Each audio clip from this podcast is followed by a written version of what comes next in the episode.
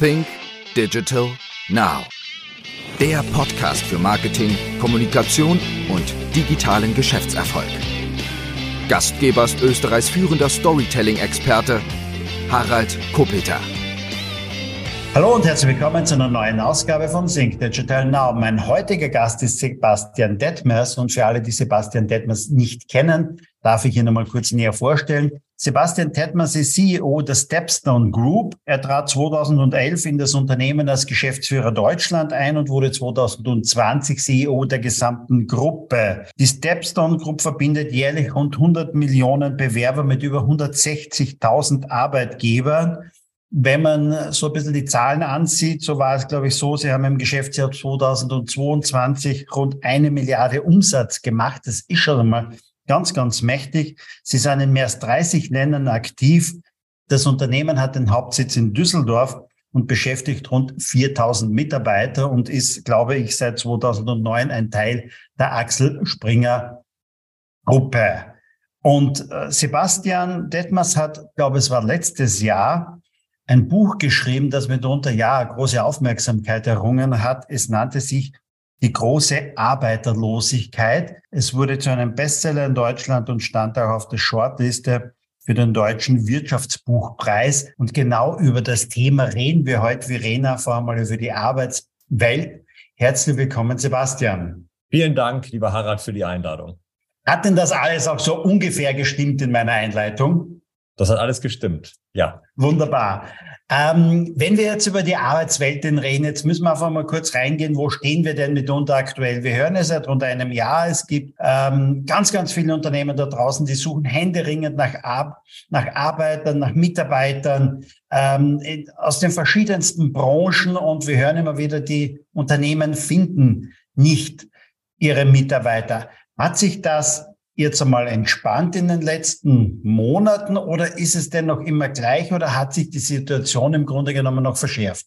Nein, also wir haben natürlich eine ganz angespannte Arbeitsmarktsituation gehabt nach der Corona-Pandemie und Teil davon sind tatsächlich Corona-Probleme gewesen. Das muss man ganz klar so sehen. Also das, was wir erlebt haben in der Hotellerie, was wir erlebt haben in der Gastronomie, ähm, äh, auch bei den äh, Flughäfen und bei den Airlines, das war ein Ergebnis der Tatsache, dass viele Industrien über anderthalb, teilweise zwei Jahre überhaupt nicht eingestellt haben und im gleichen Zeitraum ja Mitarbeiter verloren haben. Und viele dieser Betriebe sind dann aus der Pandemie herausgekommen, hatten 20 Prozent weniger Mitarbeiter oder so etwas. Und das haben wir dann gespürt, wenn wir irgendwie ein Restaurant buchen wollten, ein Hotel buchen wollten oder eine Flugreise antreten wollten. Das hat sich so langsam ein wenig aufgelöst. Aber was bleibt, ist das strukturelle Problem, nämlich, dass uns die Menschen ausgehen. Und insofern kann man eigentlich sagen, von dieser ganz angespannten Situation, die wir im Sommer letzten Jahres erlebt haben, sind wir zu einer etwas weniger angespannten, aber immer noch sehr angespannten Situation gekommen, wo wir ähm, immer noch sehr viele offene Stellen haben, sehr viele Betriebe, auch in Österreich, die äh, beklagen, dass sie nicht ausreichend Fachkräfte oder vielleicht auch allgemeiner formuliert Arbeitskräfte finden. Und die große Herausforderung ist das, was vor uns liegt. Denn wir werden in Zukunft unsere Betriebe ähm, wachsen lassen oder arbeiten lassen, unsere ganze Volkswirtschaft arbeiten lassen müssen mit weniger Menschen. Du sagst es jetzt gerade, es gehen uns die Menschen aus, aber wir hören doch schon seit ja, ich würde mal sagen, seit Jahrhunderten denn schon, nicht? Angefangen von der Industrialisierung, nicht über, über dann ähm, die Automatisierung, über Digitalisierung, dass es immer so ist, wir werden so und so viele Arbeitslose da draußen erleben, denn man vor 100 Jahren, über 100 Jahren war es die Industrialisierung mitunter, nicht das Arbeiten mitunter dann am Fließband und dergleichen und dann, da hat man schon gesagt, es wird Millionen und Abermillionen an Arbeitslosen geben. Dann war es Automatisierung mitunter noch mehr. Vor Jahren sind doch alle auf der Bühne Bühne gestanden und haben gesagt, in fünf Jahren, in zehn Jahren wird es so und so viel Millionen Arbeitslose geben, weil das alles wird die Digitalisierung übernehmen. Es kommt die Blockchain und, und, und. Und all das äh, wird bewirken, dass es Millionen an Arbeitslosen gibt. Wieso haben sich die alle denn so geirrt mitunter oder haben die einfach nur große Sätze gesagt, um Aufmerksamkeit zu erreichen? Nein, ich glaube, erstmal muss man festhalten, Veränderung macht den Menschen Angst. Und äh, wenn man so zurückgeht, mal 100 Jahre, weil du gerade die industrielle Revolution angesprochen hast, die ist zwar noch ein bisschen früher begonnen, aber gehen wir mal 100 Jahre zurück. Äh, 1925, da lebten auf der Erde rund zwei Milliarden Menschen, also viermal weniger, als das jetzt der Fall ist. Und das war so die große Zeit von Henry Ford. Model T ist ungefähr zu der Zeit auf den Markt gekommen, das eigentlich erfolgreichste Auto äh, zu der Zeit. Und die Massenfertigung und die großen Fabriken und die Elektrifizierung der Haushalte und so etwas. Aus heutiger Sicht eigentlich eine großartige Zeit, weil sie den Grundstein gelegt hat für unseren heutigen Fortschritt. Wenn du aber die New York Times aufschlägst aus dieser Zeit, aus den 20er, 30er Jahren, dann liest du die Headlines, die du heute in der Zeitung liest. Werden Roboter uns die Jobs wegnehmen? Wird die Arbeitslosigkeit ganz stark steigen? Selbst Albert Einstein hat damals in einer amerikanischen Zeitung einen Artikel verfasst, wo er genau diese Sorge geäußert hat. So, heute sind wir viermal so viele Menschen. Und wenn wir jetzt nach Österreich schauen, ist die Arbeitslosigkeit auf einem fast äh, rekordniedrigen Niveau. Äh, in Deutschland ist das auch so. In äh, vielen europäischen Ländern, wenn wir nach Nordamerika schauen, dann haben wir äh, trotz der natürlich abkühlende Konjunktur immer noch eine Rekordbeschäftigung. Ähm, in einzelnen Sektoren ändert sich das, aber durch die Bank Arbeitslosigkeit sehr, sehr niedrig. Und ähm, so, da kommen zwei Dinge zusammen. A, Fortschritt hat ja viele Jobs vernichtet, aber immer auch neue Jobs geschaffen. Immer neue Jobs geschaffen. Und wenn du dir die Länder anschaust mit der höchsten Roboterdichte, Südkorea, Japan, und auch Deutschland, dann sind es genau die Länder, wo die Arbeitslosigkeit am niedrigsten sind. Also da kann man eigentlich keinen Zusammenhang sehen, sondern im Gegenteil, der Fortschritt, der hilft uns dann tatsächlich auch, der Arbeiterlosigkeit zu begegnen, also äh, der Zeit, wenn wir weniger Menschen werden, weil wir gar nicht umhin kommen, ganz viele Dinge zu automatisieren. Aber die Sorge, äh, das muss man einfach festhalten, vor Veränderung, vor Fortschritt, die war immer da und die ist auch jetzt wieder gerade ganz groß. Wie ist das nun eigentlich aktuell für dein Business, für euer Business bei Stepstone? Natürlich gibt es da draußen Menge Unternehmen, die Arbeitskräfte suchen. Klar, die bezahlen bei euch klarerweise nicht, also ähm, dass sie dafür werben. Aber auf der anderen Seite ist natürlich ähm, ja, es gibt wenige Leute, die Arbeit suchen jetzt einmal, vielleicht noch nicht so wechselwillig sind. Wie ist denn da aktuell die Situation? Ist denn da der Arbeitnehmer denn im Moment überhaupt so wechselwillig mitunter denn auch? Oder wie, wie gestaltet sich das im Moment? Sagen die, okay, es ist momentan sehr, sehr gut, weil ich kann gleich eine Menge mehr an Gehalt verlangen. Ich kann vielleicht meinen Arbeitsplatz um 20 Kilometer, 50 Kilometer auch näher an meinen Wohnort legen. Wie gestaltet sich das im Moment?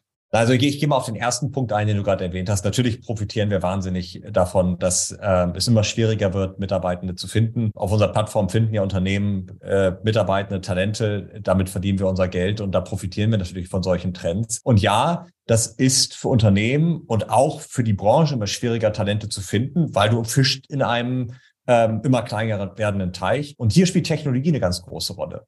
Und wir nutzen mittlerweile an ganz vielen Stellen AI, einfach um Profile, um Menschen besser zu verstehen, was Fähigkeiten haben die, was für Wünsche haben sie. Du hast eben angesprochen, wie weit pendel ich zur Arbeit oder wie viel mehr Geld kann ich verdienen, was kann ich eigentlich mit meiner Qualifikation sonst zu so tun. Und hier hilft uns Technologie ganz besonders eben in den Austausch zu gehen, in den Dialog mit Menschen, so wie das früher ein Personalberater gemacht hat, etwas zu lernen und tatsächlich, wir sagen immer eine Perfect Match oder bessere Matches zu erzeugen, also dafür zu sorgen, dass Menschen bessere Jobs finden. So der zweite Teil deiner Frage, suchen jetzt Menschen eigentlich weniger häufig nach Jobs? Da gab es ja diesen Trend. Nach Corona haben wir von der Great Resignation gesprochen, also dass ganz viele Menschen gekündigt haben. Das war auch so. Und das haben wir rückblickend mal analysiert und festgestellt, dass die Menschen, die gekündigt haben und einen neuen Job angefangen haben, typischerweise in einem Job angefangen haben, wo sie mehr Geld verdient haben, aber auch in einer produktiveren Funktion tätig waren und äh, glücklicher waren. Und äh, das sind ja alles gute Dinge. Und jetzt ist es aber so, in wirtschaftlich unsicheren Zeiten, da wechseln die Leute etwas weniger gern den Job. In Boomzeiten wechseln sie sehr, sehr gern den Job. Das heißt, natürlich sehen wir, dass die Wechselwilligkeit leicht zurückgeht. Aber gleichzeitig ist das auf unserer Plattform so, dass durch Technologie getrieben die Zahl der Bewerbungen sehr, sehr stark steigt, äh, die Zahl der Jobvermittlungen. Aber das ist Technologie getrieben und nicht getrieben durch den Wunsch der Menschen, sich häufiger zu verändern.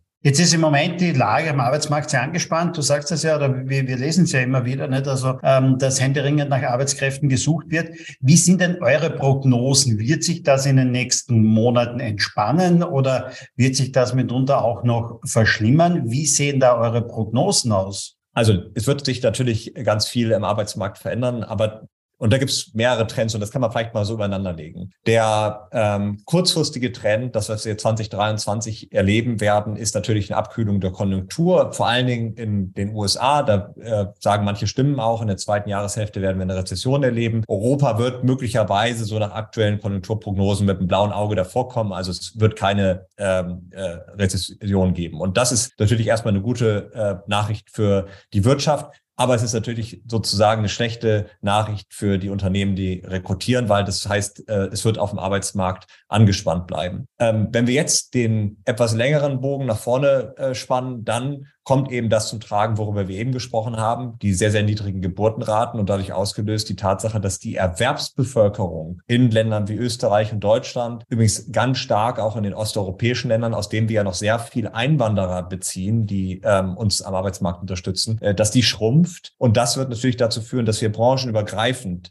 eine immer größer werdende Arbeitskräfteknappheit ähm, erfahren werden. So, und jetzt kommt noch ein Trend dazu, das ist das Thema AI. Was macht das eigentlich mit bestimmten Branchen? Da wird es natürlich Unterschiede geben. Es wird bestimmte Bereiche geben, wo wir zunehmend eine Automatisierung der Arbeit sehen werden, wo also weniger Menschen gesucht werden. Typischerweise überall dort, wo repetitive Tätigkeiten anfallen, die sich heute schon leicht automatisieren lassen. Wo werden wir mehr Bedarf sehen? Überall dort, wo Menschen entweder konzeptionell arbeiten, wo sie an Problemlösungen arbeiten oder in den Bereichen, wo sich Arbeit einfach nicht automatisieren lässt. Das kann in sozialen Berufen sein, also Pflege oder Gesundheitswesen und natürlich auch im Handwerk. Wie siehst du das jetzt eigentlich im Handwerk? Es ist so, zumindest bei uns in Österreich liest man das, in Deutschland ist es ähnlich. Durch die, durch die Situation, dass es eine hohe Inflation gibt, dass die Zinsen ansteigen, bricht im Moment die Bauwirtschaft ein. Die arbeiten gerade noch ihre Aufträge ab, sagen aber dann, es kommen keine neuen Aufträge dazu. Also ab Herbst wird es so sein, dass wir eigentlich keine neuen Aufträge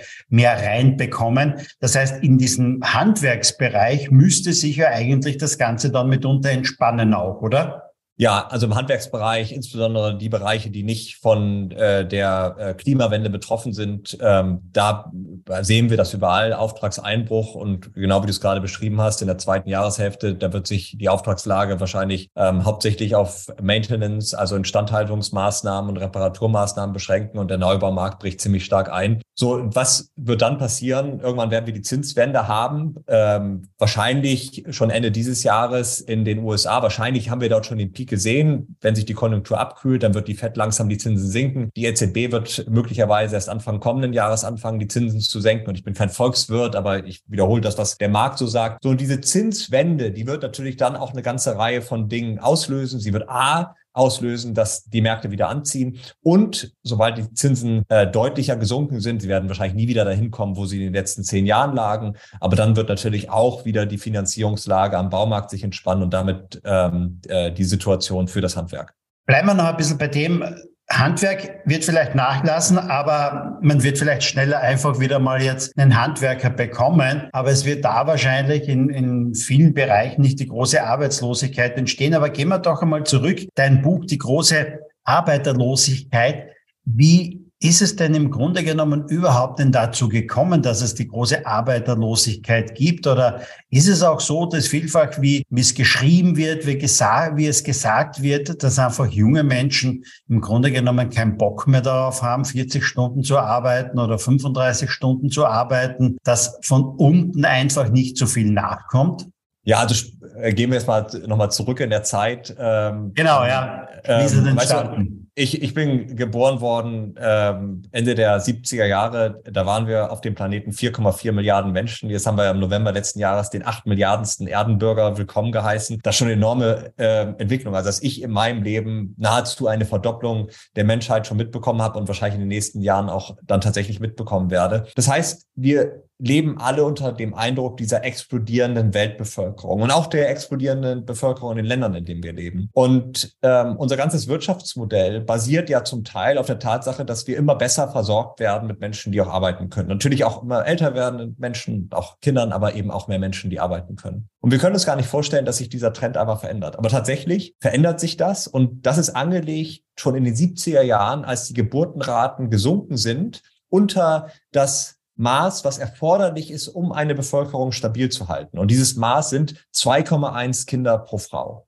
Wenn eine Frau weniger als oder wenn eine Familie weniger als 2,1 Kinder bekommt, dann führt es über kurz oder lang dazu, dass eine Bevölkerung schrumpft und die einzige Variable, die es dann noch gibt, ist die Nettomigration. Also wie viele Menschen wandern ein, abzüglich derjenigen, die auch wieder auswandern. Davon profitieren übrigens Österreich und auch Deutschland, dass wir Netto-Zuwanderungsländer sind und insbesondere aus dem osteuropäischen Raum viele Zuwanderer bekommen. So seit den 70er Jahren ist das so. Und jetzt schlägt es eben durch. Die sehr geburtenstarken Jahrgänge äh, aus den 60er Jahren, die scheiden aus dem Arbeitsmarkt aus. Von unten kommt wenig nach und damit schrumpft die Erwerbsbevölkerung. Und das ist ein Phänomen, was wir lange nicht haben kommen sehen. Denn erstmal hat der Fortschritt ja dazu geführt, dass wir uns besser versorgen konnten, dass wir uns besser ernähren konnten und dass damit die Sterblichkeit gesunken ist. Das hat geführt dazu, dass die Weltbevölkerung explodiert ist. Der Wohlstand, die besseren Bildungschancen, Chancengleichheit für Männer und Frauen, aber auch die Tatsache, dass wir in Städten leben, bei denen es weniger Platz gibt, hat dazu geführt, dass wir weniger Kinder bekommen. Und ähm, das ist etwas, das ist lange übersehen worden, aber jetzt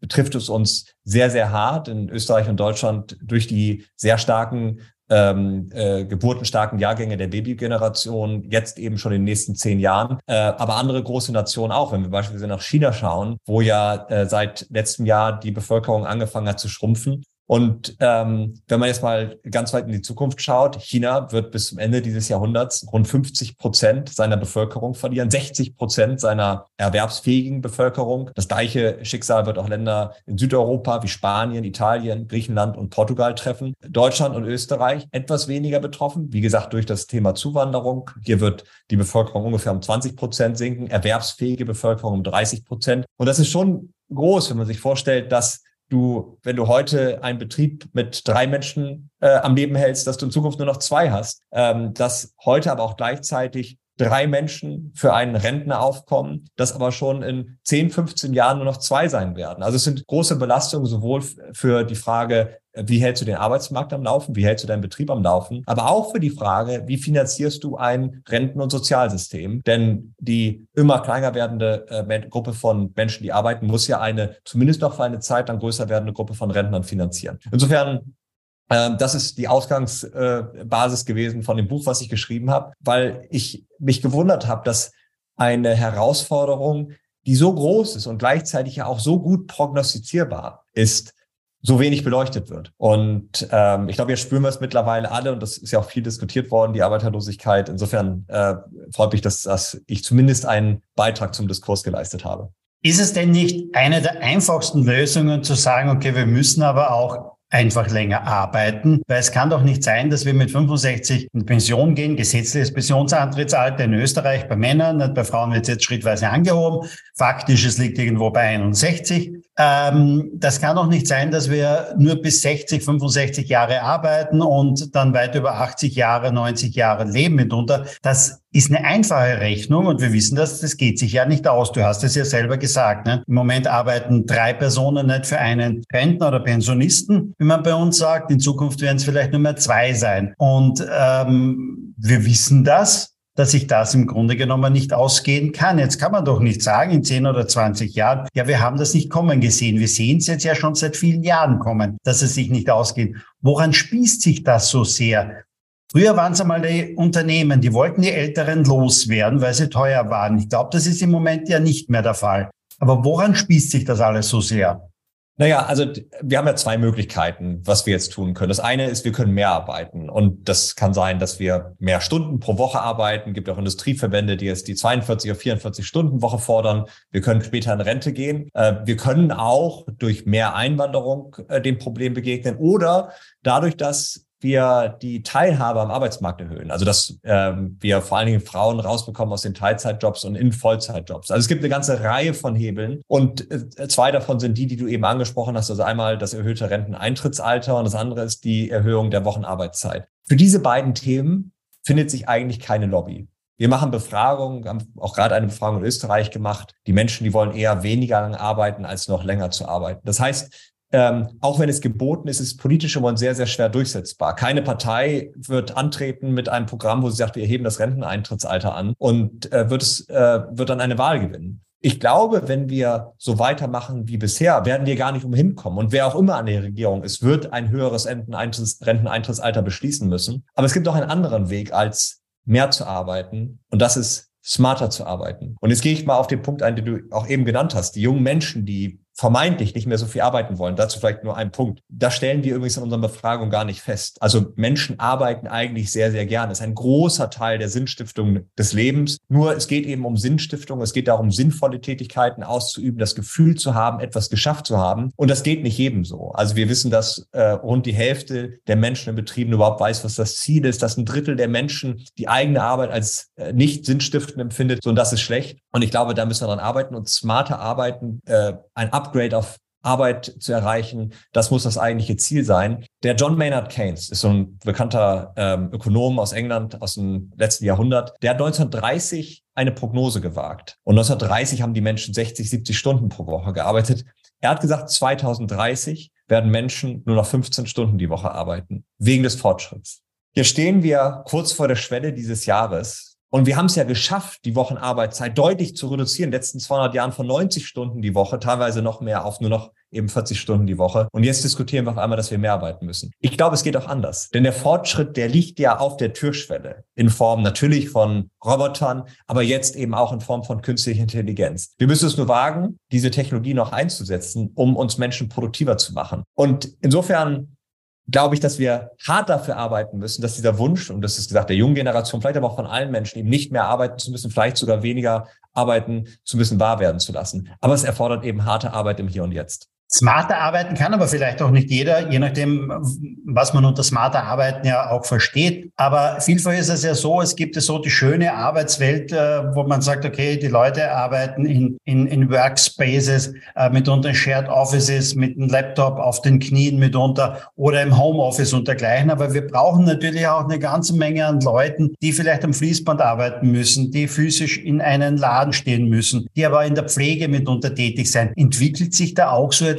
wie vielleicht eine Zweiklassengesellschaft. Die einen, die vielleicht weniger arbeiten kann, im Homeoffice arbeiten kann, sich die Zeit frei einteilen kann und die anderen, die eigentlich physisch anwesend sein müssen und vielleicht auch eine körperlich und, und geistig sehr, sehr anstrengende Arbeit machen müssen? Absolut. Also erstmal muss man eins festhalten. Wenn man sich die aktuelle Wirtschaft anschaut und sich anschaut, werden wir eigentlich noch produktiver, muss man feststellen, wir können uns so etwas wie eine Vier-Tage-Woche oder eine deutliche Reduzierung der Arbeitszeit aktuell überhaupt nicht leisten. Denn wir werden nicht produktiver trotz dieser Technologie oder kaum noch produktiver und wir werden in Zukunft weniger Menschen sein. Das heißt, wenn wir die Wirtschaft am Laufen halten wollen, wenn wir das Steuer- und Sozialsystem am Laufen halten wollen, dann brauchen wir die Arbeit und dann brauchen wir auch die Arbeitszeit. Und ja, es gibt einige Betriebe, die führen andere Arbeitszeitmodelle ein ähm, und das können sie ähm, aus irgendwelchen Gründen. Aber natürlich ist das nicht ein Modell, was sich auf die ganze Wirtschaft einsetzen lässt. Du hast eben eine ganze Reihe von Industrien angesprochen, in denen du eine Anwesenheit brauchst. Im Krankenhaus kann man sich nicht vorstellen, dass man auf einmal an bestimmten Tagen sagt, jetzt machen wir dicht, weil wir nicht genug Leute zum Arbeiten haben. So da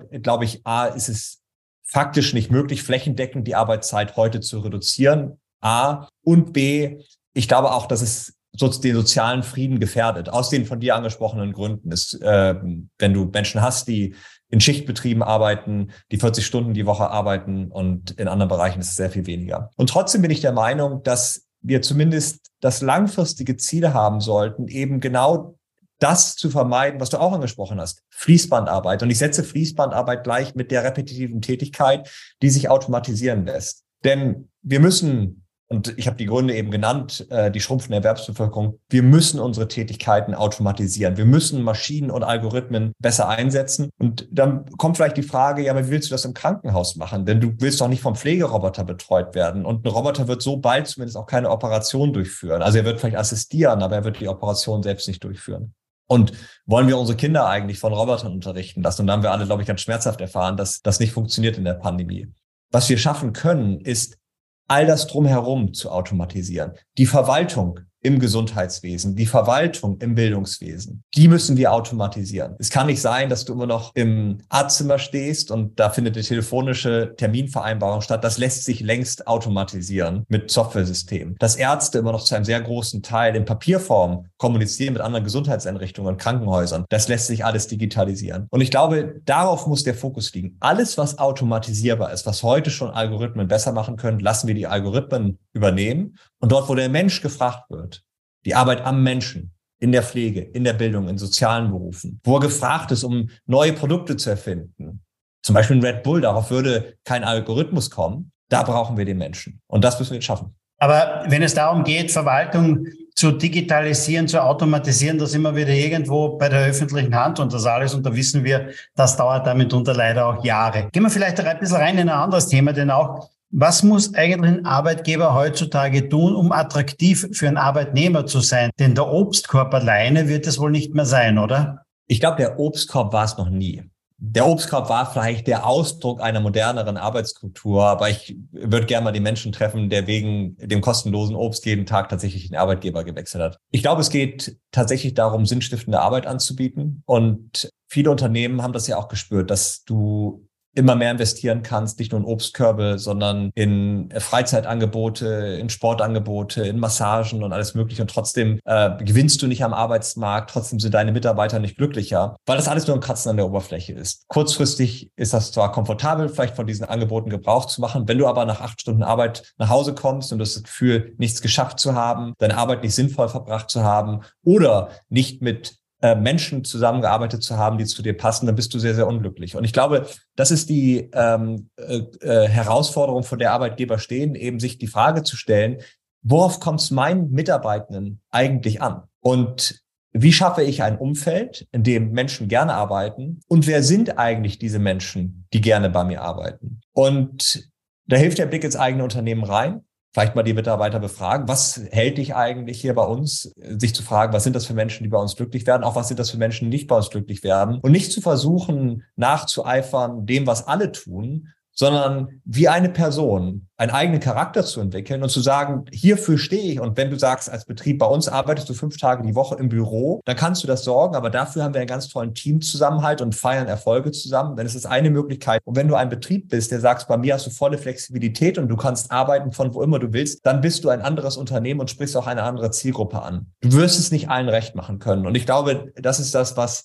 Marktwirtschaft so spannend macht und Wettbewerb so spannend macht, dass Platz für alle möglichen unterschiedlichen Modelle ist. Nur du musst dir das eben klar machen und nicht rumdoktern an der Oberfläche, sondern tatsächlich ein Modell entwickeln, äh, was zu dir passt und mit dem du dann auch erfolgreich sein wirst, am Arbeitsmarkt zu gewinnen. Gibt es so irgendwie die Top 3 Bedürfnisse oder was der Mitarbeiter oder die Top 3 Punkte, die Mitarbeiter jetzt einmal nennen, was im Unternehmen mitunter wichtig ist, warum sie dort sind. Klar, es wird von Unternehmern zu Unternehmern, von Branche zu Branche unterschiedlich äh, sein, aber gibt es da so einige Punkte, wo man sagt, okay, das sind das ist den Mitarbeitern sehr, sehr wichtig? Ja, wir haben äh, dazu Zahlen auch veröffentlicht in unserem äh, Stepstone Job Report für Österreich äh, aus diesem Jahr. Und äh, das ist ganz interessant. Work-Life-Balance ist tatsächlich sehr, sehr vielen Menschen wichtig, 77 Prozent. Jetzt darf man nur Work-Life-Balance nicht verwechseln mit immer weniger Arbeiten. Ich habe das eben gesagt, Menschen arbeiten schon gerne, wenn es eine sinnstiftende Arbeit geht. Es ist der Wunsch nach mehr Autonomie und die Arbeit mehr selbst gestalten zu können. Also das ist ein Wunsch. Und dann kommt der zweite Punkt und das passt sehr gut zu der Transformation, die wir gerade erleben. Und das ist Skills. 63 Prozent der Österreicher sagen, mir sind Weiterbildungsmöglichkeiten im Job sehr wichtig. Und die brauchen wir auch. Denn die Arbeit verändert sich, manche Tätigkeiten fallen weg, eben die repetitiven Tätigkeiten und ich muss neue Dinge lernen. Wie gehe ich denn mit künstlicher Intelligenz um? Wie nutze ich diese Systeme? Und ähm, das ist keine Aufgabe der Schulen alleine und keine Aufgabe der Universitäten alleine, sondern jedes Unternehmen ist jetzt gefragt, tatsächlich ein Upgrade auf Arbeit zu schaffen in der eigenen Belegschaft. Und dann kommen wir zu den äh, ganz einfachen Dingen. Das Gehalt äh, ist immer noch wichtig. 50 Prozent der Österreicher sagen, das Gehalt ist ein sehr, sehr wichtiges Kriterium. Und ich glaube, das ähm, kommt fast in Befragung noch zu schlecht weg. Das stellen wir immer wieder fest, wenn wir uns die ähm, äh, Bewegungsdaten unserer Nutzer, das Nutzerverhalten anschauen. Dinge wie Jobsicherheit, Dinge wie Gehalt, Dinge wie ein Team, was zu mir passt, die Basics sind nach wie vor, auch in dieser Zeit, wo die Arbeitslosigkeit sehr, sehr niedrig sind, elementar wichtig für ähm, Menschen, die sich neu orientieren und damit eben für Unternehmen, die Mitarbeiter rekrutieren. Hat sich denn auch in den vergangenen Jahren etwas geändert hinsichtlich dem Thema Mobilität oder Nachhaltigkeit? Ist es den Menschen wichtiger geworden, dass ich den Arbeitsplatz äh, öffentlich erreichen kann mit öffentlichen Verkehrsmitteln? Ist es äh, denen wichtiger geworden, dass es vielleicht näher ist? Wollen die Leute vielleicht auch nicht mehr so weit pendeln? Hat sich da auch, auch etwas geändert in den letzten Jahren? Ja, das sehen wir zwar noch nicht in den, du hast nach den Top 3 Befragungsergebnissen gefragt, das sehen wir noch nicht in den Befragungsergebnissen. Wir sehen es aber an der Art und Weise, wie Menschen nach Jobs suchen. Insgesamt nimmt die Mobilität ab und ich unterscheide mal zwischen zwei Dingen. Das eine ist, bin ich bereit, für einen Job umzuziehen? Die Bereitschaft umzuziehen nimmt ab. Woran liegt das? Steigende Immobilienpreise, es wird immer teurer umzuziehen. Vielleicht wohnst du in einer Mietwohnung und zahlst noch eine niedrige Miete. Wenn du umziehst, musst du deutlich mehr zahlen. Und auch der Hauskauf wird natürlich immer teurer. Und du musst auch nicht mehr umziehen, weil du findest ja Jobs überall. Also findest du auch einen Job äh, mit einer hohen Wahrscheinlichkeit bei dir am Arbeitsort. Das ist das eine. Und das zweite ist, Menschen achten auch darauf, wie viel Zeit verbringe ich nicht nur bei der Arbeit, sondern auch mit Pendeln. Und ähm, Dazu haben wir ein Produkt gestartet. Äh, du kannst also jetzt für jeden Job ausrechnen, wie lange commute ich da eigentlich oder pendel ich, je nachdem, welches Verkehrsmittel ich nutze, äh, zu einer Arbeitsstelle. Und das wird immer wichtiger, nicht nur zu schauen, wo ist dieses Unternehmen, sondern auch, wie schnell erreiche ich das? Und da spielt eben auch Standortvorteile eine ganz große Rolle. Habe ich eine Anbindung an die öffentlichen Verkehrsmittel? Erreiche ich über öffentliche Verkehrsmittel ein möglichst großes Einzugsgebiet? So, und das kannst du als Unternehmen nicht wahnsinnig schnell ändern weil du möglicherweise einfach einen Standortnachteil hast. Da musst du es ausgleichen mit anderen Dingen. Aber es ist eine Herausforderung. Menschen werden weniger mobil und achten auch zunehmend darauf, dass eben nicht nur die Arbeitszeit, sondern die Pendelzeit stimmt. Ich habe in einem Interview von dir gelesen, dass du die Abschaffung der Kündigungsfrist forderst. Ist das richtig? Ja, schau her, das ähm, Thema Kündigen, auch wenn wir über die Great Resignation sprechen, ist ja etwas, was immer noch viel zu wenig passiert. Und jetzt nehme ich mal nicht Österreich und Deutschland, sondern ganz Europa. Du hast, wenn du mal so durch die europäischen Länder, und ich nehme die UK, also Großbritannien explizit aus, eine durchschnittliche Betriebshörigkeit, die liegt so ungefähr bei 10, 11 Jahren. Ich weiß jetzt nicht ganz genau, wie sie bei Österreich liegt, aber das ist so das Mittel. Schauen wir in die USA, liegt die durchschnittliche Betriebshörigkeit bei 4,2 Jahren. Also rund ein Drittel, deutlich weniger als die Hälfte. Und jetzt höre ich dann oft Stimmen, die sagen, naja, das ist diese amerikanische Hire-on-Fire-Mentality. Das stimmt aber gar nicht. Drei Viertel der Menschen, die in den USA den Job wechseln, tun das, weil sie selbst gekündigt haben. Und wenn sie den Job wechseln, haben wir eben schon mal kurz äh, äh, ähm, äh, darüber gesprochen, als wir über die Pandemie gesprochen haben. Wenn die Menschen in den USA den Job wechseln, wechseln sie zu höher produktiven Jobs, zu besser bezahlten Jobs und amerikanische Arbeitnehmer fühlen sich auch ihrem Arbeitgeber deutlich mehr verbunden. Und ich vergleiche das so ein bisschen mit dem Honeymoon. Also die ersten Jahre, das ist immer aufregend neu und irgendwann schleicht sich vielleicht so eine Routine ein. Und genauso ist das auch bei Betrieben. Und ähm, warum ist das wichtig, dass du diese Durchlässigkeit des Arbeitsmarktes hast? Weil jeder Jobwechsel es führt ja nicht nur direkt zu mehr Gehalt oder zu einer neuen Erfahrung. Es führt auch dazu, dass du neue Dinge lernst, neue Skills erwirbst in anderen Unternehmen, dem die Perspektive wechselt. Vielleicht wechselst du mal von Kundenseite ähm, auf Anbieterseite. Und das ist gut für den einzelnen Mitarbeiter, aber es ist insgesamt auch wichtig für die Innovationskraft einer Wirtschaft. Und das sagt nicht Sebastian Detmers oder der CEO eines Unternehmens, was ja durchaus auch davon profitiert, wenn Menschen häufiger den Job wechseln, sondern dazu gibt es auch OECD-Studien, die sagen, eine Volkswirtschaft, und das ist ja die Summe der Betriebe, ist umso innovativer und umso produktiver, je durchlässiger der Arbeitsmarkt ist. Und insofern, glaube ich, ist die Antwort aus Sicht der Betriebe nicht nur zu sagen, wie schaffe ich einen möglichst angenehmen Arbeitsplatz zu schaffen, sondern es ist auch, wie schaffe ich es, neue Mitarbeiter möglichst gut onzuboarden, möglichst schnell sie produktiv zu machen, ähm, ihnen die notwendigen Skills beizubringen, sie ins Unternehmen zu integrieren und sie als einen festen Bestandteil zu machen, damit nicht zu lange zu warten. Denn ähm, Menschen werden, und das äh, mit den niedrigen Arbeitslosigkeiten wird ja so bleiben, werden immer häufiger den Job wechseln. Schlichtweg, weil sie es können und weil sie davon profitieren. Und die Herausforderung von Unternehmen ist dabei nicht unter die Räder zu geraten und eben Mitarbeiter zu lange unproduktiv zu lassen. Aber das wird so schnell nicht kommen, oder? Dass die Kündigungsfristen geändert werden, weil die mächtigen Gewerkschaften haben da sicherlich etwas dagegen mitunter, oder?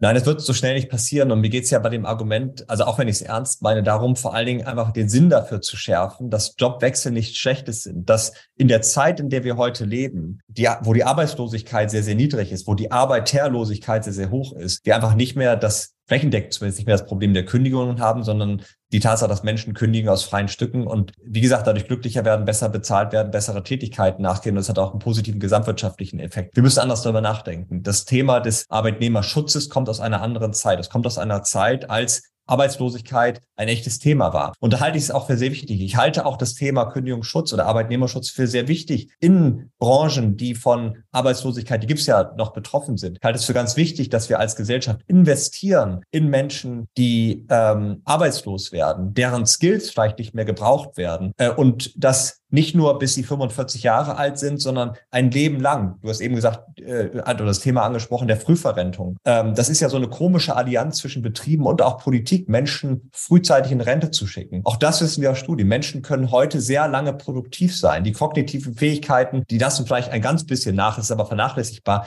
Aber du hast einen wahnsinns Erfahrungsschatz und damit überkompensierst du das. Auch die vielleicht nachlassenden äh, körperlichen Fähigkeiten. Und insofern ist mir eigentlich wichtig, mehr Flexibilität zu erzeugen, äh, Unternehmen und die Politik dazu zu motivieren, länger in die Fähigkeiten von Mitarbeitern zu investieren und es auch zuzulassen, wenn jemand den Entschluss trifft, mal den Arbeitgeber zu wechseln, weil es im, ist im Interesse von uns allen. Wenn ich das richtig gelesen habe, forderst du in deinem Buch ja auch einen New Deal gegen die Arbeiterlosigkeit mitunter. Was beinhaltet dieser New Deal?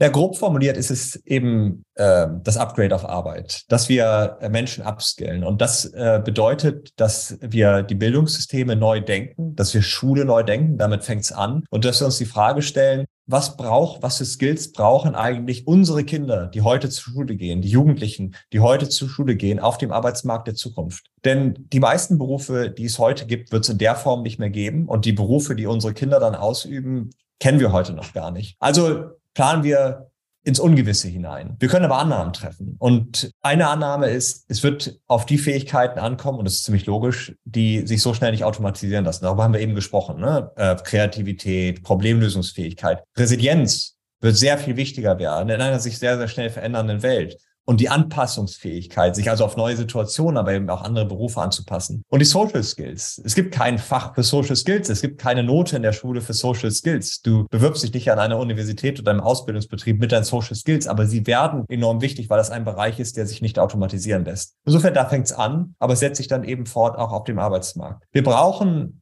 ein äh, eine höhere Durchlässigkeit, das Thema Flexibilität, was wir eben angesprochen haben. Ich halte es für ganz wichtig, dass wir über eine Kennzahl sprechen, über die wir heute noch nicht gesprochen haben, und das ist Produktivität. Und Produktivität klingt sehr kapitalistisch, klingt so, als ob das etwas ist, was nur die Unternehmen wollen. Aber Produktivität lässt sich eben auch übersetzen mit sinnstiftender Arbeit, lässt sich übersetzen mit besseren Entlohnungschancen ähm, und lässt sich übersetzen mit einem Wachstum der Wirtschaft, auch in Zeiten, wo ähm, das Erwerbspotenzial ähm, sinkt. Und dafür braucht es eben diese Flexibilisierung des Arbeitsmarktes. Und was wir dort auch brauchen, ist ein nicht mehr Festhalten an alten Industrien. Äh, wir haben den Reflex in einer älter werdenden Gesellschaft, sehr, sehr stark in alten Industrien festzuhalten und sie zu schützen und neue Industrien und Startups nicht ausreichend zu fördern. Und wir merken mehr und mehr, dass diese Startups nicht in Österreich, Deutschland oder in Europa entstehen, sondern dass sie in den USA entstehen oder dass sie sogar in China entstehen. Und ich glaube, da brauchen wir mehr Offenheit, alte Industrien zugrunde gehen zu lassen, es zu akzeptieren, dass dort auch Mitarbeiter kurzfristig ihren Job verlieren dann eben in die Weiterbildung investieren und sie woanders einen Job finden lassen. Und ich glaube, das ist eine neue Form von der Sozialpartnerschaft. Das heißt,